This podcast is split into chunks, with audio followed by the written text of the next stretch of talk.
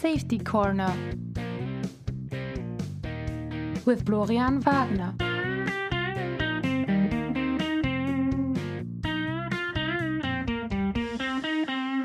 Welcome to Safety Corner. This is the second English episode, and my today's guest is Sean Brady. He's a forensic engineer who works with businesses, government, and the legal sector to understand and resolve complex issues that typically require a whole of system approach. Sean has just completed the Brady Review, an investigation into the causes of fatalities in the mining industry in Queensland, Australia. This review analyzes 20 years of incident and fatality information, was data driven, and culminated in 11 recommendations for both industry and the regulator on how to lower the fatality and incident rate. I'm happy to have you here, Sean. Welcome to Safety Corner. Thank you very much for having me, Florian. Looking forward to it. The first question is um, how did the thing start? We now heard uh, that there is a Brady review. What is the Brady review and why is there a Brady review? So, the Brady review started in July of 2019, and it I was doing some work for the Queensland government. Queensland is a state in Australia, and we were looking at um, a very very small project looking at fatalities and incidents in the Queensland mining um, uh, sector. And what happened was, but by July of 2019, there had been six fatalities in only a 13 month period. Um, the response to this was that the, industry was an industry in crisis. There was a, a, a, lot of media attention about this, and the Minister for Mines and Energy in the Queensland government announced that there'd be a parliamentary review. And because I was working on a small version of that, um, suddenly that became a really big piece of work, and and we spent the six months after, um, from July 2019 until the beginning of this year, 2020, working on the review. Um, and it was really uh, set up to understand why are we still having fatalities in the mining industry? Why are we having serious accidents? And what does the industry need to do to change to make it safer? Uh, we heard um, uh, the report resulted in 11 recommendations on a high level. What are the current problems in the mining industry? There are a few um, that are, uh, uh, and they're probably not unique to just the mining industry. They're probably unique to many industries, but you you certainly see. We examined the forty seven fatalities in, in there, there were forty seven fatalities for the twenty year period. We examined them in a lot of detail, and when you do that, what we found was that there was no, very rarely was there one big cause for these fatalities. I think the human, you know, human nature tells us that if we have a bad outcome, it must be a very big cause. There must be a big smoking gun, so to speak. And we didn't find that at all. What we found was something that was very consistent with a lot of safety theory. It was causes that have were in everyday work, simple things, um, banal things, everyday occurrences. But the key was they were they came together as a combination. So many things had to go wrong um, for these fatalities to occur. And there were sort of three things that stood out from that piece of analysis. One of them was that training was a big problem. So, training specific to the piece of equipment someone was using or the area of the mine they were working in. And this was everything from no training at all in the piece of equipment to inadequate training. The second big finding with respect to that was that uh, supervision was a massive issue. This was absent supervision. This was supervision where it was inadequate. This was supervisors who just were not aware of the hazards. Um, and particularly when you take supervision and training together, you get a lot of problems because the supervision exacerbates the training issue. The final big finding that we found was that there were failure of controls. So these are the controls that are put in place to prevent these hazards causing harm. And in almost every one of the fatalities we saw, you could see that there were not just one control failure, there was multiple control failures.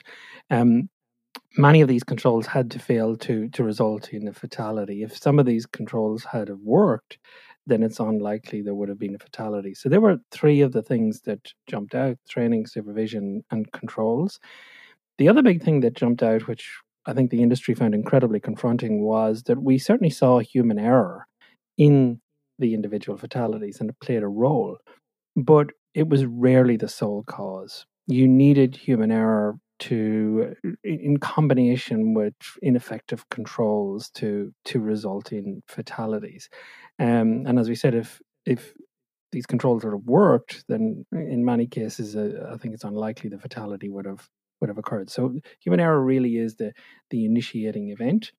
Um, the other things that we found, the, the other key recommendation was that the industry move um, towards adapting the principles of high reliability organizations and start applying them um, in their companies to to essentially take safety to to a new level and to to step away from a lot of the problems that we saw in the in the fatality and serious accident data.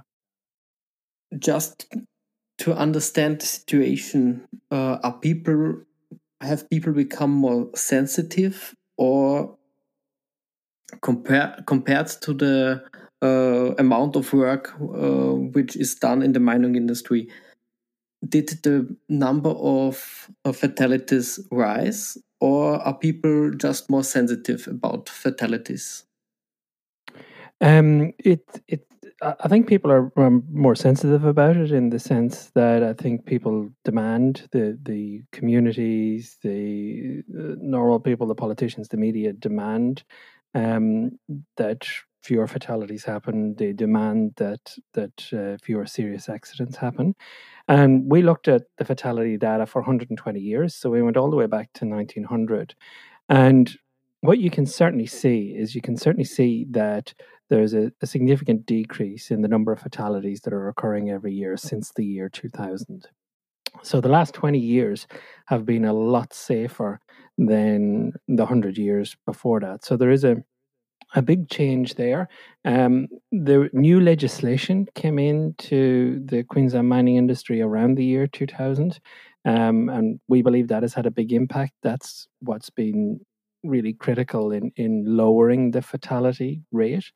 Um, the interesting thing is that when you do look at the last 20 years, um, there's a very consistent um, fatality rate. Um, and what I mean by fatality rate there as a yearly fatality rate, uh, on average, 2.4 people are killed each year. So 12 people are killed in any five year period. And what you do notice is that it's not a consistent number. Uh, there, there typically is a year where there are no fatalities. Then there's a year where there's three, four, five fatalities, and then there's a year where there are few to no fatalities. So it's it's not smooth, but but the 20 years of data we have with this new legislation that was introduced in 2000, this seems to be the best that can be achieved with the current way of doing things. And I, I say to many people in the mining industry, if you don't change, if you keep doing things the way you've done them for the last 20 years, do you really believe that these numbers are going to change?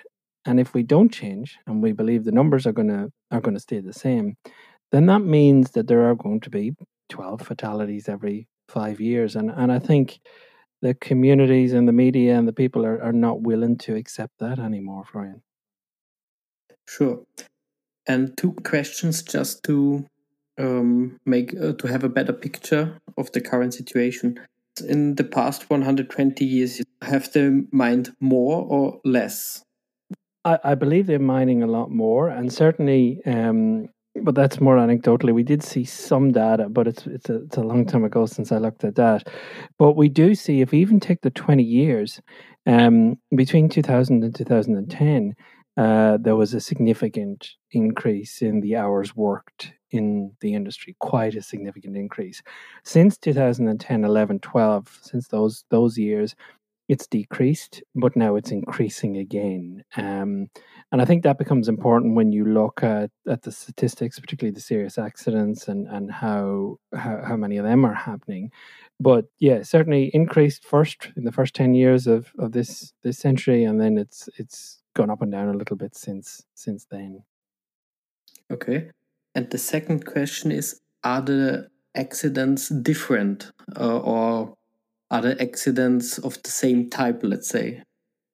Um, we, we don't know, Florian, because we didn't have that data going back behind uh, the, the year 2000. So we, we've no idea what, what happened back before that. Um, what we see is if we take the 47 fatalities, the single biggest um, category of fatalities is vehicle related. Um, that's the, the, the, the, largest area. We've had um, 15 of the 47 were, was due to, to vehicles, either vehicles hitting pedestrians, uh, vehicle incidents. The next big category after that is uh, coming in at 12 fatalities is, is workers being caught or struck in machinery. Um, then after that, the next biggest category is is roof falls and rock falls. So I, I can imagine that hasn't changed. That's probably got better because of all the the the, the ability to se- secure the the roofs and the ribs in, in these mines. And then after that, it's it's workers falling, um, tire fatalities where tires are are exploding. Um, usually when people are conducting maintenance on them, and so that's the sort of break we see in the last in the last twenty years. Um, and as I said, it's it's everyday things. It's driving, it's rock falls, it's people falling, it's it's all that the everyday stuff where these fatalities are happening. Mm, okay, I understand. Yeah, I'm, I'm aware that you only can uh, give detailed information on the past 20 years. yeah, no, that's mm. okay. And you said training is one of the most important issues. Um, I assume that that uh, when uh, new machinery is introduced, and you said that the accidents are often vehicle related or let's say machine related. Yep. May, is there a sign that that the people that there is an attitude to say, okay, now a machine is doing it, it ha uh, have to become safer, but that the uh, humans interacting and working with these machines don't know how this machine works and is this a, um, a source of for for for these accidents? I mean, I can only speak to it to that anecdotally. Um, I, I think it is. I mean, these are big, complicated, um, you know, hazardous pieces of machinery, and if you don't understand how to use them, how they work, if you haven't been trained in that, then they're just hazards sitting there waiting for you to to interact with them. Um, and we found that you know, of the the training related issues, I think we had 17. Uh, the person was not trained um, for the work they were doing at all. Um, so, you know, if, if a worker's not trained for the work they're doing, then fundamentally they just do not have an awareness of either, of either the hazards that they face while they're using that equipment or the, the controls that are in place to, to keep them safe. Okay, and you mentioned supervision and control. Uh, combining this with the human error, is the human error if there is no supervision and if uh, the, the control uh, instances are not working correctly and if there is not enough training, is the human error not just a symptom of a cracked up system? Yeah, I think that's right. That's exactly right. Um, the way I think of it is, is you know, you, you have a system that is drifting, and we, we talk a lot about drift into failure in the report, where the system, you know, even if it did start out perfectly designed, this system that involves people and organizations and all that, if, if it started out per- perfectly designed, which it, which it won't, um, that will drift over time. Controls will become eroded; they'll become less effective, um, and I think we we're certainly seeing that in some cases. And and then you end up with you know this brittle system um, where controls don't work, but you don't know they don't work. Um, and then you just need what, what we would say is the initiating event. You need human error, you need bad luck. And then suddenly the, the brittleness of the system you're in becomes apparent. But at that point, it can be too late to stop a, a very bad outcome.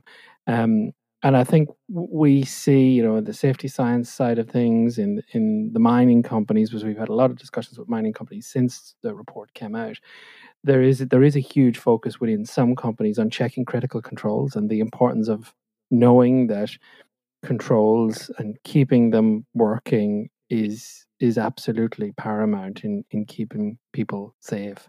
And as I said, when we looked at fatalities, there was very rarely just one control that didn't work. There were several controls that that were not working in the way they were intended to work to keep the person safe. Um, and I think supervision, the key thing for me about supervision is if you've got training problems, if you've got controls that aren't working, you you then lose that other layer of protection if the supervisor is is not aware of the hazards. The supervisor is not able to be there when they need to be there because of other challenges within the organization. You just lose one other barrier of control essentially to to keep people safe at that point. Um, you wrote in your report that um, on on how the mining industry views itself, and you you said that the mining mining is hazardous, but that doesn't mean that workers and their families must continue to suffer the consequences of this hazard. I I assume that the, the, the controls mm, those incidents sometimes are not taken seriously because they say yeah it's it's hazardous. And okay we have a fatality we have to to live with it do you think that's that's an issue here I think it's a massive issue. Yeah. So we talk about that uh, in the context of it's there's a fatalism. There's a view um, from many many people that you talk to who say you know who are of the view that mining is just dangerous work. It's dangerous trying to take things out of the ground, and and and people will get hurt. Um. Now, when you start out with that view and you you go and you look at the, a very short overview of some of the fatalities um, which would have been public rele- publicly released. When you read the one sentence about why the, the fatality occurred, I can see where the fatalism comes from because you read these and they feel like freak accidents. They feel that as a company, there was no way you could have stopped this accident happen. It's only when we started to really get into the investigation reports and, and really understand what was happening at a fundamental level in these in these incidents when it became really obvious that the controls weren't there or controls were failing then suddenly you realize that I can see why people have a fatalistic approach. I can see why people feel that some of these incidents are just you just can't prevent them. But when you dig deep, you see but there were a load of system errors that were there to prevent them, but those system errors aren't uh, weren't working on the day. And that I think is a key takeaway that I would say to managers. If you know behind the human error there is there is a as you say a, a damaged system and that's the information you want um and i i say to some mining companies you know go back and look at your investigation reports how many of your investigation reports identify human error as the sole cause of the problem if you have a significant percentage of your incident reports and your investigation reports saying that, then you're not actually asking the deeper question, which is okay, but how did this human error get to the point where we, we had a bad outcome? What was the system failures that that allowed this to happen? One line I really like is is um, and it's it's not mine, it's from somebody else. I can't remember who it is right now, but they they said that you know that the the primary goal of a failure investigation is to identify the controls that were ineffective. Um, if you can do that, you can prevent the the the the accident happening again. If you try and blame the human, um, well, there will be another fallible human that will come along again, and they they could repeat the same the same error, and we could have a bad outcome over again. So it is absolutely about trying to push by by this human error, um, and and identify the system causes. And I think if people do that, they will have a good chance of overcoming the fatalism. They will they will start to be able to say to themselves that it's not inevitable that people get hurt. There is there is another way. Mm, well, then it sounds like the, the, the, biggest improvement the industry can make is to change the mindset. Uh, That's absolutely right. Not that this is sufficient, but it's maybe the the, the most important thing. It sounds like uh, to me like this. I think that's right, and we know from you know other um, industries who who have changed. Um, there is a roadmap to changing and being safer. The, the real question is is the does the industry want change enough?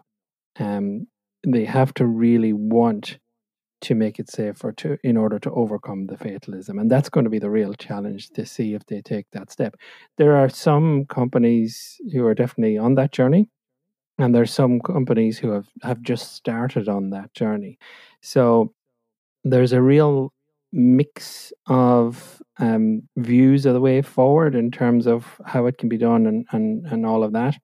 So it's going to be really interesting over the next months and years to see if people can make real change in some organizations and then will other organizations see that and then will they follow suit um, but i agree with you the single biggest challenge is, is people saying well there's we can't make it safer. It's a it's a hazardous industry. That's going to be the single biggest thing to overcome. You mentioned earlier that that rock falling is not a big issue and um, you you you said that they have uh, preventive measures. And that's something okay yeah we have a, a single issue we we take measures. And i think also that all the vehicles are functionally safe that the vehicle don't do anything it should not do but as we see the interaction between humans vehicles the environment and the, the culture is what uh, what what um, is the source of uh, accidents now you also said that um, you you work with uh, businesses, governments, and legal sector, and you want to resolve complex issues uh, on a system level. And yeah. now uh, I assume that you also uh, see that that safety is yeah for uh, a vehicle have to be safe, and it is uh, if if you engineer it correctly and safely, then it is a safe vehicle. But we looking on the mining industry that safety is not uh, the, the a property of each of these vehicles but uh, to, to make the mining industry safer we have to look on the whole system level.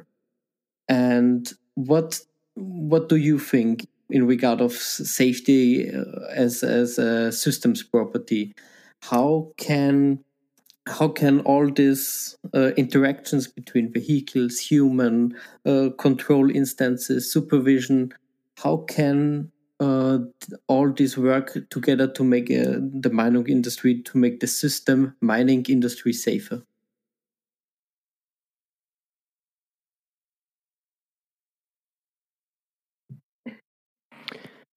Yeah, so if we want to, to, to look at safety as a as a system, property, it's it's probably important to step back and talk about what we talk about, what we mean when we talk about a system. And it's also really good to talk about, well, what sort of way do people seem to believe the system works right now? And what you find is that when you look at how mining companies are set up, when you talk to many people in the mining companies, they have a very Newtonian view, if we want to use an engineering term, of of how this system works. And what you mean by that is they take the whole system as a whole, so they want to achieve something. They break that system down into components. They make sure each of the components work properly, and they could have a safety component and a production component. And then once each of those components are working properly, um, the assumption is that the system will work properly. In other words, the system is the sum of its parts. Um, and you see this in how companies set themselves up. And the key here is that it's reductionist. You believe that you can break it down, and you believe that as long as you get each component right, then the system will be right. Now, we know this doesn't really work when we go into socio-technical systems. So it, it, doesn't work when you put people in, when you put organizations in. It does work on, on purely engineering things where people aren't involved, and that's why it's Newtonian, and that's why we engineers love it. But once you introduce people and organizational structures, it starts to break down. Why does it break down? Well, the reason it breaks down is you're no longer in a Newtonian system at this point. And a mining company, in my mind, is not a Newtonian system, it's a complex system. And the key difference with a complex system is that you can't break it down to its components. You can try, but the components will always add up to be more than the sum of its parts. And the reason is in a Newtonian system, it's all about the components. It's about each component, as we said. But once you go to a complex system, it's about the interactions between the components. And that's kind of one of the keys here. Those interactions are unpredictable. They sometimes can have feedback loops in them. You can get strange behavior come out of coming out of this system. You can get behavior that you would never have designed into this system because the system sort of evolves itself and it sort of finds how it wants to operate. And I think we see this in mining companies. And and it's this interaction that's really important because in a Newtonian system we say, oh, there's the there's the safety component. There it is there. So we've got it in. So we know now we've got a safe site. In a complex environment, that's not how it works. What happens is the actual safety on that site is going to be a result not just of the safety component, but it's going to be a result of how that safety component interacts with the production component, interacts with the HR component, interacts with the unions, interacts with the regulators. So suddenly all these interactions that we we know are important in, in complex systems become really important. So now safety on site is not controlled by this little component. Safety is controlled by the interaction of all these components. And that's why we say that these complex systems have emergent properties, properties that we don't necessarily design into them, but emerge out of them. And safety is definitely an emergent property. So you have to suddenly change your mindset from this Newtonian view of I can design a safety component into my organization and therefore my organization will be safe to say, no, this is a complex environment. I can design a safety component in, and I should. But what I need to understand is that the actual safety that emerges out of this system will be due to much more than that component. Now, I, let me give you an example because that all got, got a little bit theoretical. And a really good example that I quite like is that you can say as a company, safety first. You know, safety is our top priority. We we get our people to be safe before any anything else. And that looks like you're putting the safety component first. But then if you award people bonuses or you put their key, their key performance indicators in place, and as part of that, you reward them for production. You reward them for producing more material, for removing more metal out of the ground, whatever they're doing, more ore. You, if you start doing that, then suddenly what you've done is how safe is the site? Because now there's a competition nobody may say it out loud between the need to do something safely and the need to get something done. And you're being rewarded for getting something done. So now the interaction between those two components becomes really important. Really, really important. And that's going to govern govern your emergent safety on the site. Um, and people want to become more efficient. People want to get better at their jobs. Um, so they tune the system until um, it starts to do that. And because it's a complex system, they're tuning the interactions that are, are happening between these components. So the question of how do you make sites safer? And I think we see this in the data. We definitely see it in the fatality data. Really comes down to to saying, look, you believe you're in, uh, and you're running this company as a Newtonian system, but it doesn't know that. It's behaving like it's a complex system and you need to accept that that's how your organization works and you need to then work within all the the theory and the practice of how to manage safety in these in in these complex systems. This is the key to me this florian this is one of the key pieces. If if we can get companies to accept they're not running systems that can be you know broken down into components then uh, that's going to be a big step because that's going to be the first big step in terms of making people understand that they're in a complex system and you can't you can't continuously manage or attempt to manage safety in a complex system um, with this Newtonian view. A really good example is also the the example of procedures. You know, a procedure is a component, the, the procedure to safely how to do something is a component in the system. And you certainly hear companies say, you know, people would be safe if they only followed the procedures that we wrote for them. But the problem is, procedures don't necessarily always work. They don't necessarily interact with other procedures well. The, the circumstances isn't always identical to the circumstances as set up for the procedure, or and they, they change over time. So people at, at the front line um, doing the real work have to continuously, you know, roll with the procedure. They have to tweak it. They have to to to to change it to actually get the job done. Um, and that's where we see the drift then coming in because that's what they're driving. Um, that's a very good point. And also, if they don't understand how the system works, if they have a, a, a different mental model of the system, uh, if if they think, oh, this work like this and this, if I do this, then this is the expected outcome, but the um, system does not work like this, and then something, um, in the worst case, something dangerous happens. I think therefore it is uh, necessary to to train people how how the the machine is uh, working, not only how to use the machine, but how the machine work. Because as you said, procedures are good, but sometimes you have to to bend the procedures to, to get things done. And also, sometimes you have to bend the procedures to prevent a dangerous situation. This, all, this also can happen. And therefore, that's a, that's a very important point uh, you made here.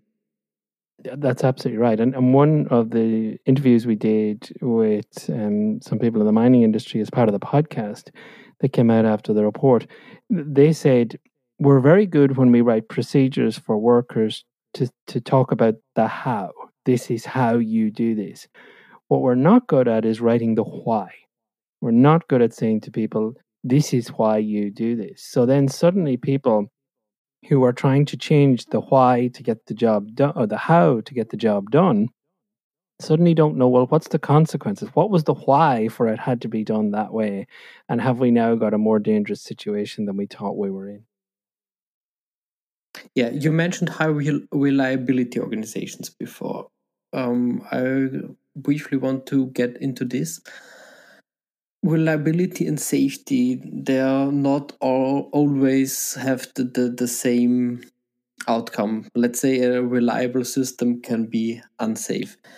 And Correct. you said, uh, but you said that high reliability organizations are safer. Um, how do you mean that and why?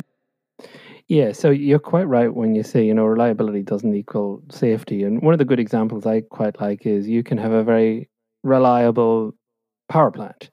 Um, and what people say by reliable, you know, it's a power plant that consistently provides electricity. But behind the scenes, what the workers may be doing in order to keep that reliability in place, they could be cutting corner after corner after corner um, to to make that work. Um, so yes, it looks like they're reliable, but they're actually not. They're they're not being reliable at all to produce the reliability, so to speak. The best description I have. Um, which comes from uh, a man by the name of Peter Wilkinson, is high reliability organizations are all about trying to get predictability into how you work. Um, and of course, by trying to get predictability and making your operations more predictable, you have to do all the things we've just talked about. You have to understand how they really work. Uh, you have to understand where things go wrong and how people usually deal with that. You have to understand when your procedures don't work. That removes variability and puts more predictability into your processes. And the interesting thing with high reliability organizations is they found that when you make them more predictable, more reliable in that sense, you, as a secondary effect, essentially make them safer. Um, and we know this from when we talk to the mining companies, and a lot of the mining companies will say, we run into trouble with unplanned work, where people deviate from the plan um, and they decide let's let's do do this. That's where the issues, and that's that's different from that sounds like I'm blaming human error, and it sounds like they're blaming human error, but it's not the same thing. It's the unplanned work is is basically you just don't have the controls around the human error to to prevent the bad outcome. Um, but it's this concept of reliability. I, I, the predictability is the word you want, and it's all about removing unpredictability and injecting as much predictability into your operations as you can, and that's really what the high reliability organization theory is trying to do. So we talked about predictability in is a key to these high reliability organizations. And, and it's worthwhile talking about well, what is a high reliability organization? Well, these have been around for a long time. Um, they started to to be discussed many years ago, and what they found was that there are many organizations that operate in very hazardous environments, but seem to to have very few incidents. You know, there's a much high, much higher probability of something going wrong, but yet it doesn't go wrong. Um, and since that early research, they've now found lots of other organizations that are high reliability organizations. Um, the one that we probably most relate to is commercial air travel. You know, if you think of how many planes are usually in the sky, uh, there are very, very few incidents because they're high reliability organizations. Air traffic control is is another one, and there are others as well. So for me, for the Queensland mining industry, embracing what makes a high reliability organization such an organization is the way forward for the mining industry because I think from the work I did in my review that the keys to high reliability organization are, are will fix and address and help fix a lot of the problems that we see in the mining organization.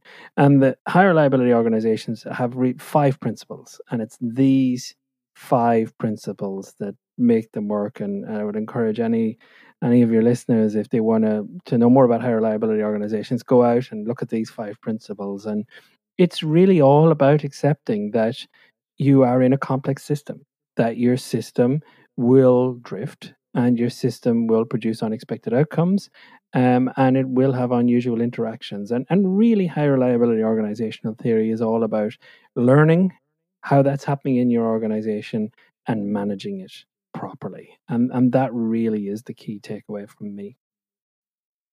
Okay, that means that the name high reliability organization may be for for guys like me uh, misleading, but that uh, the, the key points you mentioned are um, describing this would I would say that that's my personal view that if uh, that reliability is um, it's important for for a safe system to to work uh, safely and to be accepted well because if it is safe but unreliable it will not be accepted. And then they will replace it with something which is maybe not that uh, that safe.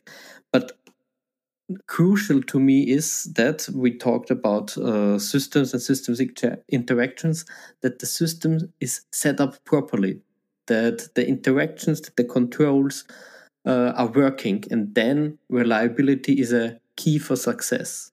Do you do you agree, or do you have something to add? I agree. I, I, I would agree with a lot of that, friend. The one thing I would add is that even if you set it up really carefully, even if you set it up being very aware that these interactions are important, it's critical to understand that that system will drift over time. Um, it is a dynamic system; it's not static.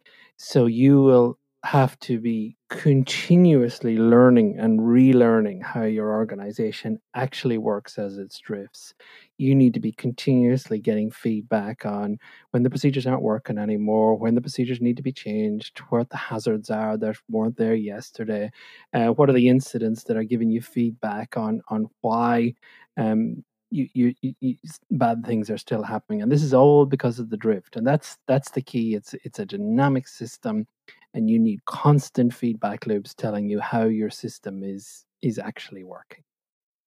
Um, yeah mm, and uh, that also means and that's um, something I, I wanted uh, to say that you not uh, only have to set up the system as and but as you said you also have to implement all those feedback loops all those uh, learnings and and uh, how to make the system better. This also have to be implemented in the system and working reliable because if you have controls but you are not listening to uh, to the outcomes of, of the supervision and the controls then unreliable then you let's say it's nice to have all those controls and the supervision but if you don't listen to to them then uh, the system will fail that's absolutely correct.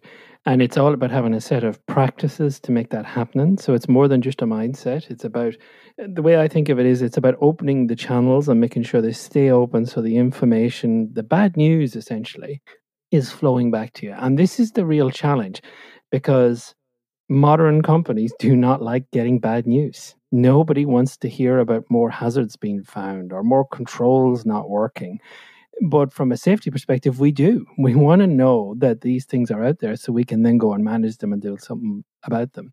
But we have you know, a cultural setup, not only in mining, I think you know, largely across the world, which says, you know, we, we've just designed this perfect system.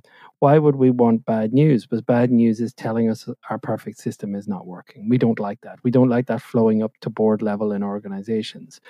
And this is really the key for me with the, the complexity theory and the system theory is you're saying, but I know, I know it will change. And I need that information to manage the change.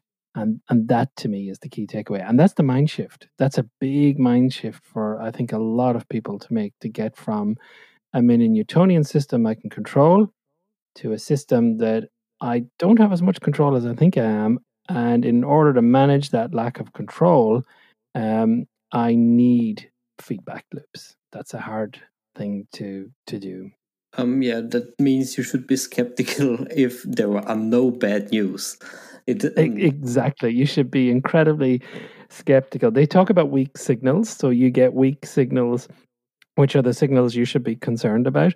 And one weak signal is no incident reports. If you're getting zero incident reports, you should be very concerned because that means incidents are happening, just nobody's telling you. Sean, you also started a podcast. Um, how how do you um, what was the, the, the starting point um, when you said okay let's make a podcast you had have made a comprehensive research and then you said okay let make uh, let's make a podcast out of it how did we come up with the idea well it was interesting because we've been um, in Brady Heywood podcasting for years. So uh, that's called the Brady Heywood podcast. Um, and it looks very much at structural engineering failures um, but it's designed for the layperson. You don't need to be a structural engineer to to enjoy it. Um, and it also talks about a lot of organizational failures. So we were very comfortable with the idea of a podcast. We'd also done um, uh, just this year finished a large series called Saving Apollo 13. Um, and that it's a standalone show, and you can get it in all the usual places. And it's all about saving Apollo 13 um, from from, from three three guys getting killed coming back from the moon. So we had a lot of background in podcasting, and when we were finishing the report, um, you did feel there's a lot of information here. There's a lot of information that is difficult to digest. Um, there's a lot of information that merits quite a bit of discussion. And these reports are by necessity quite formal documents. So uh, I can't imagine a lot of people getting very excited about having to sit down and, and read this. So we thought, well, why wouldn't we package up some of the key findings into into a podcast? Um, then we came up with the idea of, well, why don't we go and interview lots of people in the industry about about the findings? Um, so we got people from the mining companies, the quarrying companies. We got um, senior people in the regulator, um, and we got uh, someone from the union as well. And very quickly, those discussions turned into general industry discussions about how you can make the industry safer. Some companies shared about some of the, the HRO principles they were doing already and how that was working.